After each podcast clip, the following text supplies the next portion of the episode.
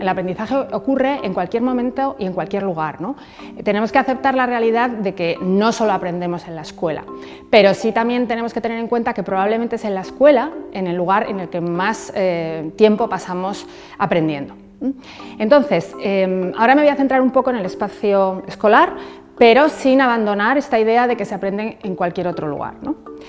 El espacio escolar, si ahora otra vez eh, cierro los ojos y me acuerdo del aula al que yo fui de pequeña, eh, tiene unas características muy específicas.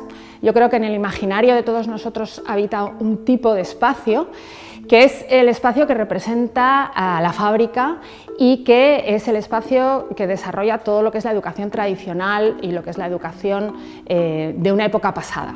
Ese espacio tiene unas características muy concretas, tiene unas mesas eh, normalmente individualizadas eh, que hacen que los alumnos solamente se puedan ver unos a otros la parte de detrás de la cabeza.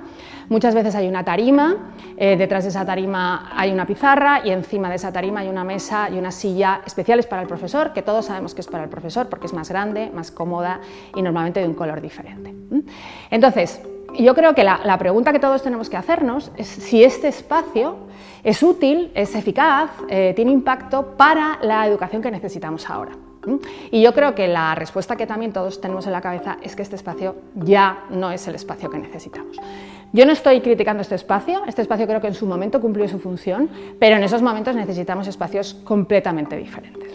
Y esta es la clave, la clave que vamos a ver eh, ahora es qué es lo que necesitamos para los espacios del futuro. Los espacios del futuro claramente necesitan otro mobiliario, necesitan otra iluminación, necesitan otro color, necesitan reorganizarse de forma completamente diferente, porque las necesidades de los niños y las niñas que tenemos en esos momentos en las aulas son completamente diferentes de las necesidades que tenía yo cuando estaba en mi clase en el año 1975.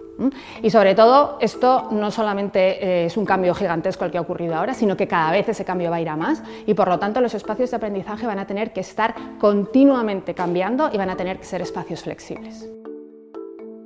Podemos identificar cinco elementos clave, que son los elementos eh, a través de los cuales querríamos hacer la revolución en la educación, y estos cinco elementos clave tienen su correspondencia en los espacios de aprendizaje. El primer elemento clave tiene que ver con la individualización de los procesos de aprendizaje. ¿no? Tenemos claro que la estandarización ya no sirve y todas las tendencias en educación en estos, en esos momentos van en la dirección de la individualización. Esto es fundamental hacerlo con los espacios. Eh, en estos momentos ya no podemos hablar de ese aula generalista que incluso lo que hace es eh, borrar las diferencias entre estudiantes, sino que tenemos que fomentar un tipo de espacio que resalte los talentos, las capacidades y la creatividad de cada estudiante en específico.